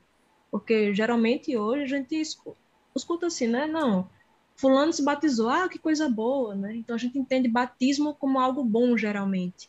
Só que nem sempre é assim, né? Tem você vai abrir o texto lá? Não. É, tem um texto lá em Lucas, em 12, que, 12 50. é, Lucas 12, 50, que Jesus fala que está chegando um batismo que ele vai passar e quanto ele se angustia até que esse batismo se concretize. Então, aquele batismo ali é que Jesus seria morto. Né? Então, o batismo significa imersão, seja imersão em água, ou imersão no sofrimento, como foi no caso de Jesus, ou imersão no fogo, os ímpios sendo lançados no lago de fogo. Então, isso era um batismo. É, então, assim, a gente tem que usar as palavras como o autor usou no seu contexto e não transportar o significado delas para o texto que a gente está lendo. Então, assim, a gente vê mesmo João fazendo isso, né? Tem um texto muito famoso lá em João, 1 João, capítulo 2, verso 15. Não ameis o mundo nem as coisas que há no mundo. Se alguém amar o mundo, o amor do Pai não está nele. Ok, a gente, opa, eu não quero saber desse negócio de mundo. O mundo não presta, não quero saber disso. Só que o mesmo autor, no seu evangelho, no capítulo 3, verso 16, fala que Deus amou o mundo de tal maneira que deu seu filho unigênito e tudo mais. Então, opa, peraí, é para amar o mundo ou para não amar o mundo? Só que a mesma palavra, o mesmo autor utilizou com sentidos diferentes. Eram livros diferentes, contextos diferentes. Então, o sentido ali de 1 João 2,15 é no sentido que ele mesmo vai lá é, destrinchando. No versículo posterior, no verso 16, ele fala que é, as concupiscências da carne, né, ou seja, a cobiça da carne, a cobiça dos olhos e a soberba da vida não procedem do Pai, mas do mundo. Ou seja, o que ele está chamando de mundo ali? Ele está chamando a cobiça e a soberba. E quantas vezes a gente vê esse texto sendo utilizado em sermões para falar de, ah, você tem um cabelo black, eu não estou falando isso porque eu tenho um cabelo black não, tá? Eu tô citando exemplo, assim, se você tem um topete, assim, se você tem uma barbicha, assim, se você tem uma careca, assim, igual a dizer, ah, isso aí é porque é o mundo, né?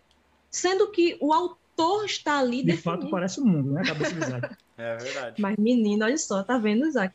É. Por... Não, a mim também tá parece. Mas... Tá vendo porque ele não quer participar? Peraí, eu não tô te ouvindo, não. É, não, vamos ficar assim ouvindo mesmo, para não dar resposta, direito de resposta a ele. Depois, o povo me ouve. É... O povo há de me vindicar. Tá vendo como era melhor? Isso é para você parar de estar tá chamando ele no, de frente do povo, tá vendo? Ele tá se vingando. Então, assim, o mundo é definido pelo autor ali como sendo cobiça e soberba. A gente escuta falar de mundanismo e não escuta falar sobre isso. A gente não escuta falar, olha, se você é soberbo, e se é soberbo, você pode ser com um shortinho do El Chan, você pode ser soberba de, com a saia até o, o tornozelo, ou com terno e gravata. Sabe? A soberba independe dessas coisas. Às vezes você é soberbo porque você está de terno e gravata e se acha mais santo que os outros.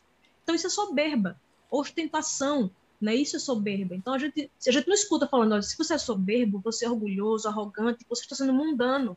A gente não escuta isso, porque a gente, não, a gente pega o significado que tem na nossa cabeça sobre o que é o mundo. Qualquer coisa que eu acho estranha, então é o mundo. Eu trago esse significado para o texto. E a, isso aí, lá em 1 João 2,15, né?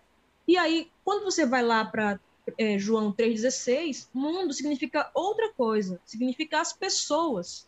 Então, Deus amou os seres humanos, Deus amou a humanidade de tal maneira. Então, veja, são significados bem distintos para a mesma palavra e o mesmo autor.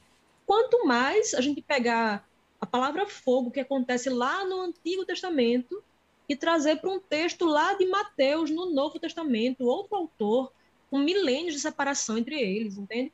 Então, assim, deixe sempre a, o autor falar. Olhe sempre o que vem antes, o que vem depois, a quem ele está dirigindo aquelas palavras. Se você for ver para quem é, João está falando, raça de víboras, quem vos induziu a fugir da ira vindoura. Então, ele está falando isso no sentido de juízo, de punição para aqueles que eram impenitentes. Então, veja para quem está se dirigindo a, as palavras, veja qual o propósito do autor, e aí vai ficar mais claro. Vamos pensar um pouquinho. Algumas pessoas têm dificuldade de entender essa questão de fogo, de associar, né, no caso dos pentecostais, de associar isso aqui com sendo né, o, o fervor e tudo mais, porque lá em Atos, capítulo 2, versículo 3, quando fala da descida do Espírito Santo, acho que Isaac não sei se vai mostrar aí, Posso se é necessário, não precisa não. É, diz assim, né? E apareceram distribuídas entre eles línguas como de fogo, e pousou uma sobre cada um deles. Então, quando o Espírito Santo desce lá no Pentecostes, disse que pousou sobre eles línguas como de fogo. Qual a diferença? Por que, que a gente não pode entender isso aqui como sendo igual ao texto lá de Mateus 3,11? Várias razões. Lá não fala de, de. Aqui não fala que é batismo fala que língua desceram, mas não fala que é batismo aquilo, não chama de batismo, essa descida sobre a cabeça das pessoas. Primeira coisa. E depois, aqui claramente, diferente lá de Mateus, há no texto um marcador linguístico, um indicador, um elemento figurativo. Qual palavra aparece aqui? Como de fogo. A palavra como mostra que fogo ali é figurada. Não é fogo de verdade. Algo parecido com fogo. E se você for olhar a NVI e outras versões, vai ter assim, vai línguas aparentando fogo, parecidas com fogo. Foi a melhor forma que o autor original, né, no caso aqui Lucas, quando ele viu, ele, soube, ele pôde descrever. Algo muito brilhante e tal, incandescente, algo parecido, semelhante a. Não era fogo de verdade. Então, esse elemento aqui, essa, essa expressão como de fogo, mostra que o, o negócio é figurado. Não fala que era de fogo de verdade. Isaac, se você quiser comentar alguma coisa, ler algum comentário, ou se a gente for passar por outra passagem, se for encerrar, você que diz aí. Tá, não, o... Aquela também dizendo aqui que sempre tinha entendido que era batismo no, no Espírito Santo com fogo e tudo mais, mas o Lid falou que na verdade esse batismo é um batismo do churrasco, porque ele é para. Uhum. mas Exatamente. vocês comentando esse uso do fogo, aí eu lembrei um uso que Paulo faz é, lá em 1 Coríntios 3, quando ele fala que as nossas obras vão ser provadas pelo fogo e tudo aquilo que não estiver, porque ele está falando de Jesus Cristo como fundamento, né? Então ele está falando, se qualquer um colocar qualquer outro tipo de fundamento que não seja Jesus Cristo, pode ser ouro, palha, bronze, madeira, tudo o fogo, o fogo vai provar. Porque o fogo tem essa capacidade de expurgar tudo aquilo que é que não é puro, né? Então o fogo tem esse papel é, é de justamente exterminar aquilo que é ruim, aquilo que não presta. É, então é, é, acho que é essa mesma ideia que ele dá, assim, ele está falando de um outro contexto ali, mas desse papel que o fogo tem de purificar o que é ruim? Então é, acho que vai, vai muito disso. Então nem sempre necessariamente é, é, a mesma linguagem que vai ser utilizada. Você tem que de fato analisar o, o contexto imediato ali. Uh, até inclusive aqui a, a ideia de língua de fogo eu sempre li aqui, tipo, algumas versões vão colocar como colunas de fogo, né? Uhum. É, é uma, porque é uma, aqui é, tem muito mais uma linguagem que ele está tentando levar a gente de volta para o tabernáculo do deserto, né? Onde Deus ele se manifestava naquela coluna de fogo ali e tal. Então é muito mais uma coisa assim de agora Deus está se fazendo presente ali do que necessariamente essa coisa de o fogo queimando o coração e fazendo a gente sair por aí num, num movimento carismático gigantesco, né? É, no caso específico, lá tem, tem o elemento figurativo, né? O como de fogo. Esse uhum. elemento não aparece lá em Mateus, capítulo 3, verso 11. Será batismo como de fogo. Fala que é fogo. Ele fala batismo com então, fogo. Gente... Exatamente, com fogo. Então, é literal. Não há nada que, que, a gente, que, que leve a gente a, a, entender que seja figurado. Pelo contrário. O contexto ali do versículo 10, versículo 12, né, que mostra fogo destruidor, mostra aqui no versículo 11 o sentido é o mesmo. Se não for assim, se o autor, quando escreve a mesma palavra várias vezes, não tiver o mesmo sentido, no mesmo contexto, no mesmo contexto ali, numa, numa conexão ali próxima, ele vai causar confusão, o leitor não vai entender o que ele quer dizer. Uhum. Se cada, cada vez que ele usa é num sentido diferente. Seria um mau, um mau escritor. Exato. O Edson dizendo fogo era como algo pirotécnico que o autor queria se expressar. Ah, falando acho que no caso de Atos em si, né? É, da mesma forma como, por exemplo, quando João no Apocalipse vai falar de um mar de vidro, né, ruas de ouro, não necessariamente está falando que Deus pegou ouro e pavimentou o asfalto do céu. João está falando assim, cara, o que, que eu conheço que é o mais brilhante? O que, que eu conheço que é o mais cristalino aqui na minha linguagem? Então é tipo isso. Né? Agora, existe um marcador ali que deixa claro que é um efeito de comparação. Como você falou, uhum. em Mateus não existe. Mateus está falando literalmente ali de não, ele vai ser provado com, com fogo, vai ser batizado no fogo ali mesmo, né? E, e a gente não pode reforçar. Sim. Oi? O pessoal pode pegar o My Bible e olhar lá a palavra fogo, lá, pyre. Aliás, pira. Não é pyre seria em inglês, né? Uhum. Pira, eu acho que é isso que está lá. Em Mateus, todos os usos é de destruição, de fogo realmente sério. Uhum. Seria, a única exceção seria lá Mateus 3,11. Isso não faria sentido nenhum. É, é de fato. Não, então, é, e, e, a própria ideia do Espírito Santo também, o Espírito Santo ele também vem para ele vem para convencer, mas ele também revela o que de fato o ser humano vai querer fazer, né? Então o próprio Espírito Santo também ele, ele também acelera a tomada de decisão do ser humano, seja para o bem ou para o mal. Não que o Espírito Santo te leve a cometer o mal, ele vai te fazer revelar aquilo que de fato você está buscando, né? Então a, o próprio Espírito Santo ele também participa do juízo nesse sentido de que eles também não é, não é que ele está dando o batismo do fogo ali, mas o Espírito Santo também aparece num contexto de juízo. Né? No sentido de justamente você, se você endurecer seu coração para o Espírito Santo, logo você já não vai mais para o batismo de arrependimento que João está oferecendo ali. Então o que resta para você é o batismo de fogo. Porque justamente você não quis o batismo com o Espírito Santo, né? Então é uma rejeição que você está tendo ao Espírito, e para isso, por isso só sobra para você o batismo de fogo, ou seja, aquele que, que os fariseus vão, vão abraçar, porque de fato eles não querem nada com Cristo. Né? Uhum. Gente, é, vamos fazer mais um versinho, e aí a gente marca uma nova reunião aí para a gente ver outros textos bíblicos. Não sei como é que vocês vão estar semana que vem, aí a gente vê aí a possibilidade de uma próxima data, um próximo horário. A gente marca e eu, e eu, aviso pra galera aí na, nos grupos do WhatsApp, também no. Enfim. É, gente, eu, tô quase sempre me comunicando lá pelo grupo do WhatsApp. Então, para quem não está cadastrado lá nos grupos de WhatsApp, entra lá no queroentenderabíblia.com.br. Lá tem um link para o grupo, ou para o Telegram também, se você preferir o Telegram. E lá eu sempre aviso os horários das aulas, porque nem sempre a gente consegue fazer no mesmo horário, né? Então a gente vai tentar aí ver se, se consegue marcar outra, outra live aí com o pessoal, com a Vaned e o Giovanni, para eles poderem continuar dando alguns exemplos legais pra gente. Mas por hora a gente vai ver mais um versinho aqui e aí a gente encerra a, a nossa live, que a gente já está com quase uma hora e meia aqui. Beleza? Então vamos lá, gente. João 10, 10. João capítulo 10, verso 10. É quando o Isaac projetar aí. Lembra quando Giovanni falou sobre Mateus capítulo 5, verso 48? Né, e mostrou lá que aquela perfeição ali não era uma perfeição sem pecado, e, e isso traz algo para a gente, não só com relação à compreensão correta do texto, mas isso também nos livra de alguns males.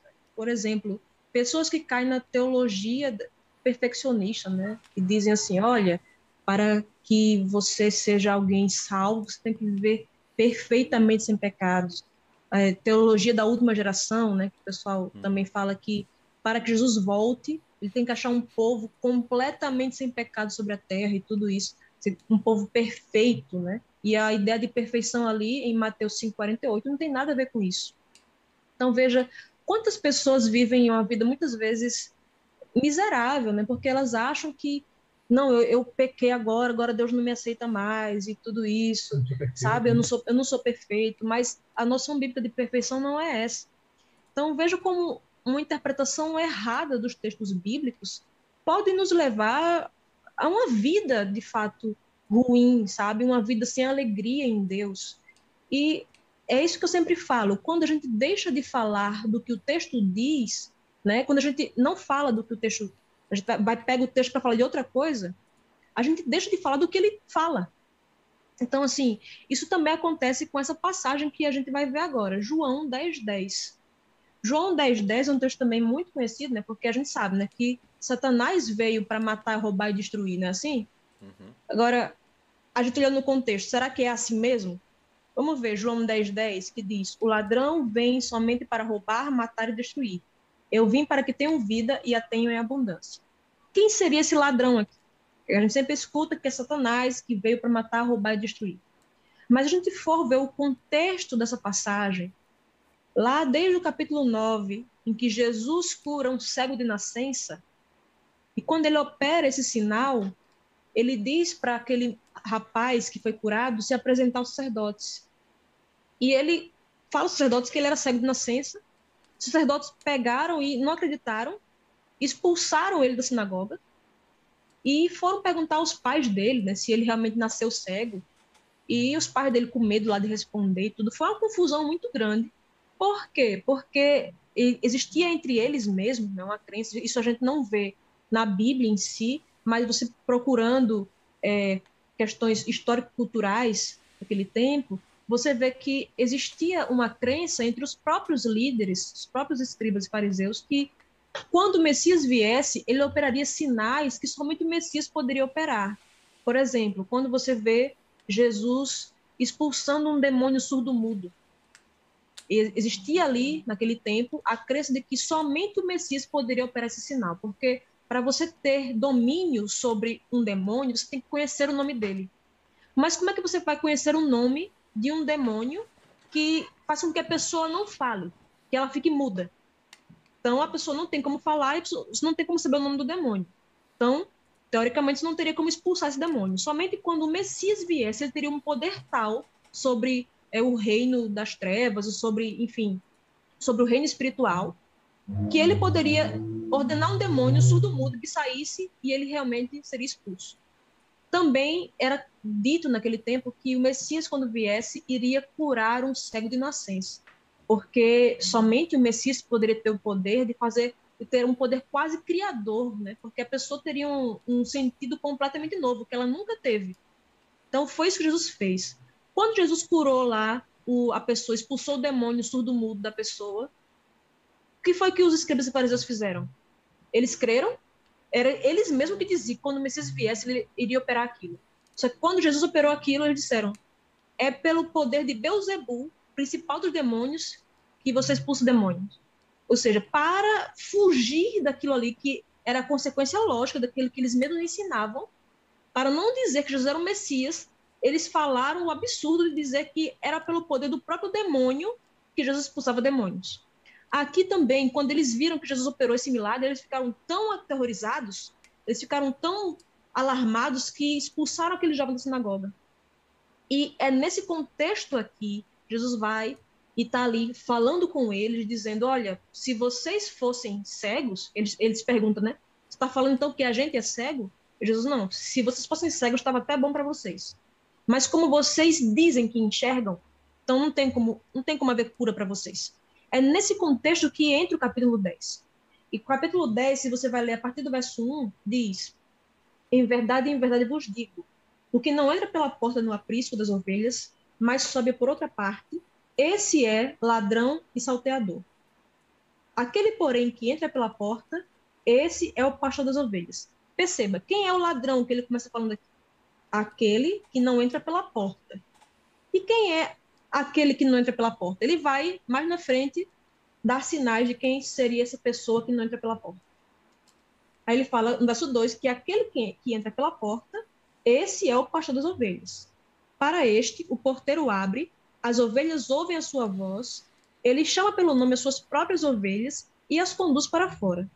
Depois de fazer sair todas as que lhe pertencem, vai adiante delas e elas o seguem, porque lhe conhecem a voz mas de modo nenhum seguirão o estranho, antes fugirão dele, porque não conhecem a voz dos estranhos. Jesus lhes propôs esta parábola, mas eles não compreenderam o sentido daquilo que lhes falava. E Jesus, pois, lhes afirmou de novo: Em verdade, em verdade vos digo, eu sou a porta das ovelhas. Todos quantos vieram antes de mim são ladrões e salteadores. Veja que ele repete aquilo que ele falou no verso 1, né? que aquele que não entra pela porta, esse é ladrão e salteador. Então, todos aqueles que vieram antes de Jesus são ladrões e salteadores. Mas as ovelhas não lhes deram ouvido. Verso 9.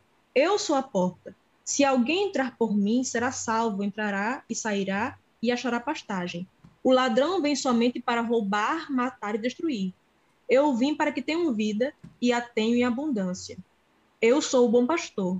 O bom pastor dá a vida pelas ovelhas. O mercenário que não é pastor, a quem não pertence as ovelhas, vê vir o lobo, abandona as ovelhas e foge. Então o lobo as arrebata e dispersa. Veja que aqui, em momento algum, é falar de Satanás. Você, nessa leitura aqui, conseguiu perceber a pessoa do diabo, de Satanás, em algum momento sendo mencionado? Não. Porque isso aqui era um debate, era um embate que Jesus estava tendo com os escribas e fariseus. E ele vai começa a ensinar, dizendo: Olha, em verdade, em verdade vos digo, o que não entra pela porta no aprisco das ovelhas, mas sobe por outra parte, esse é ladrão e salteador. Quando ele repete essa expressão aqui, ladrão e salteador, ele fala da, daqueles que vieram antes dele, no verso 8. Todos aqueles que vieram antes de mim, esses são ladrões e salteadores. Porque o que? Vieram demônios antes de Jesus, vieram outros é, satanás antes de Jesus? Não. Quem foi que veio antes de Jesus, que ele está se, referindo aqui? Os líderes religiosos que né, se pretendiam ser pessoas que ensinavam o povo, que guiavam o povo, que eram pastores do povo, mas que de fato não o eram. Então, é nesse contexto aqui, então, o verso 10 que fala sobre o ladrão, o ladrão e salteador é a mesma coisa, né? Então, esses ladrões e salteadores não está aqui falando sobre Satanás. Claro que essas pessoas são muitas vezes movidas por Satanás para fazerem isso.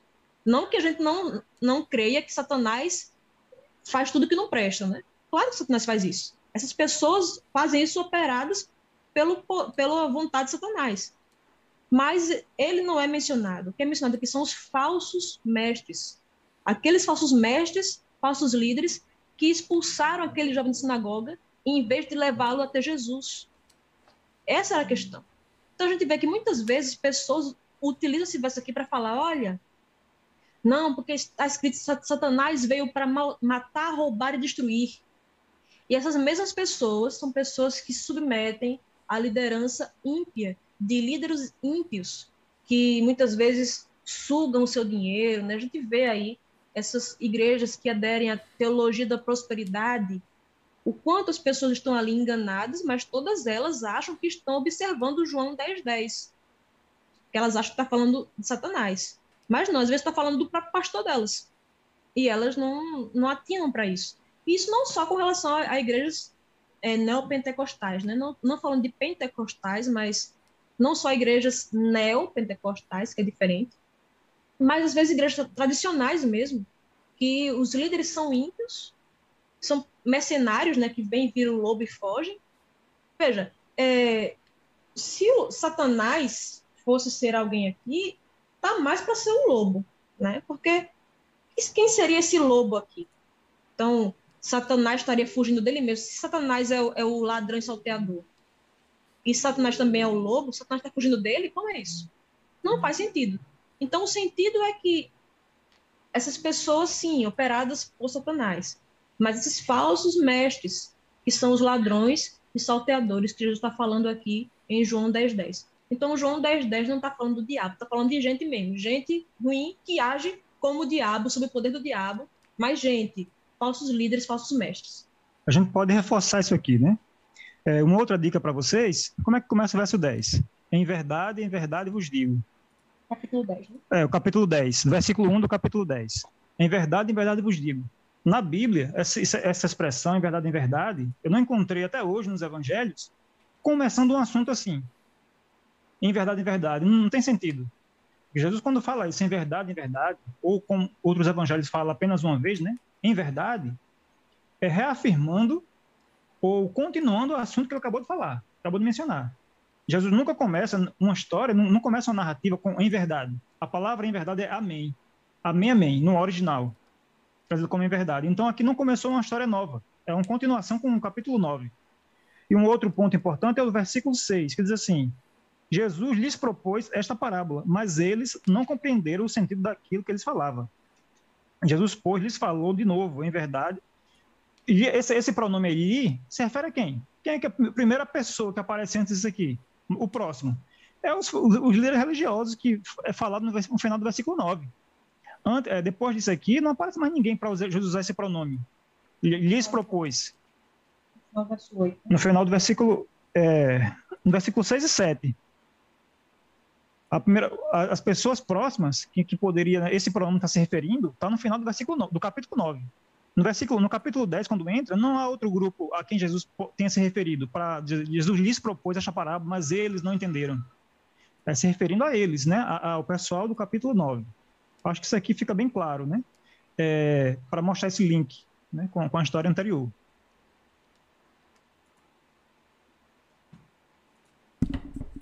Belezura?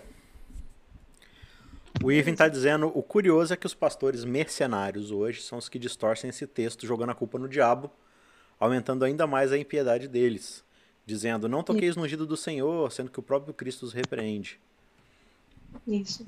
Boa parte dessas pessoas que falam isso, né, tem uma, uma teologia de que você peca por causa de imposto e tudo mais, tal, tal, tal. As pessoas não têm uma ideia, uma teologia correta a respeito da natureza humana. Que o, se Satanás fosse destruído hoje, os, os, os anjos maus, o ser humano continuaria pecando do mesmo jeito, que é o ser humano que é mau. Satanás não força ninguém a agir. Ele sugere, ele tenta, mas ele não força ninguém. As pessoas são, são cometem os pecados com base nas suas próprias cobiças, né, como fala Tiago. Muito bem. O... A Cleo está dizendo, perguntando se vai falar sobre cosmovisão.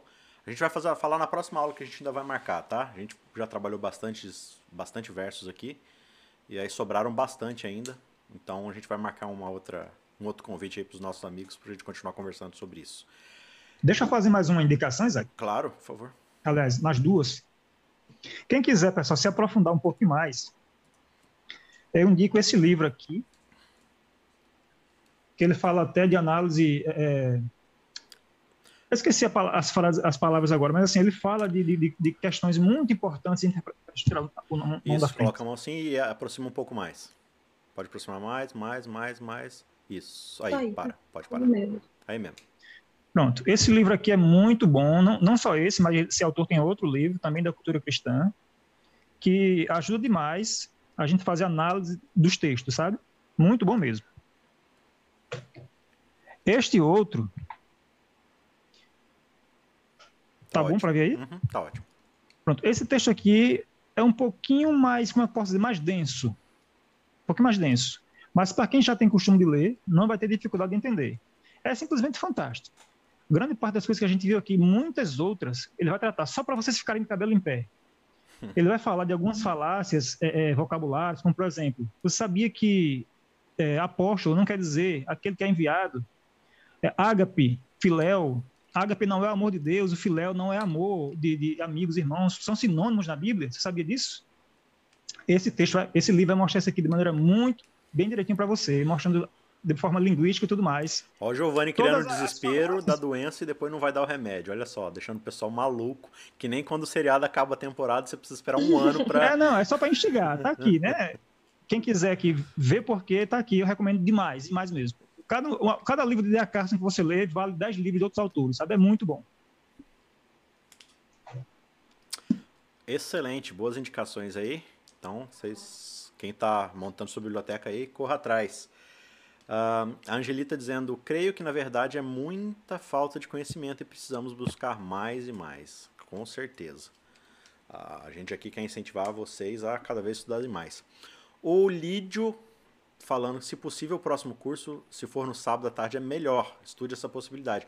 Então, Olídio, eu fiz um, uma enquete lá nos grupos com o pessoal, perguntando se era melhor sábado à tarde ou sexta-noite. Deu uma maioria relevante para sexta-noite, tá? Então, assim, a gente está vendo de acordo com as possibilidades, né? Bastante gente também falou que poderia ser no sábado à tarde, mas a maioria foi na sexta. Então, a gente está tá dentro dessas duas possibilidades, tá? Não vou te dizer que vai ser sempre num dia sempre no outro, é, principalmente quando a gente vai trazer convidado, porque daí tem que ver qual que é o melhor horário para todo mundo e tal. Mas a princípio, as aulas do curso mesmo, dentro do cronograma do curso, que essa aula aqui é uma aula extra, né? Mas a princípio as aulas dentro do cronograma são na sexta-feira, tá? Aí de vez em quando algumas aulas extras a gente faz no sábado à tarde também. Mas futuramente, se o pessoal preferir, a gente pode, pode ajustar isso daí também. Beleza, pessoal? Então, na semana que vem a gente ainda não vai ter é, o cronograma do curso padrão, tá? A gente vai soltar mais uma, mais uma semana. Na outra semana, sim, a gente vai voltar. Então a gente vai ver se. Vou tentar ver se os dois podem participar de novo. Se eles não puderem, eu trago outra pessoa, ou eu mesmo faço alguma coisa extra. E aí, tirando o próximo sábado ou sexta na outra, a gente retoma com as duas últimas aulas do curso em si. Aí depois a gente vai ter alguma, mais aulas extras, como essa que a gente falou aí do Giovanni e outras mais também, outros convidados, falando de outros pontos que não estão dentro do cronograma do curso, são aulas extras aí para agregar mais conhecimento. Amigos, obrigado aí pela participação de vocês, Vanessa, Giovanni, foi show de bola, Valeu, pessoal. o pessoal gostou bastante aqui. Excelente. Pessoal, então, abraço para todos vocês aí, que Deus abençoe, tenha uma ótima semana e a gente se vê no, na próxima aula. Abração, tchau, tchau. Tchau.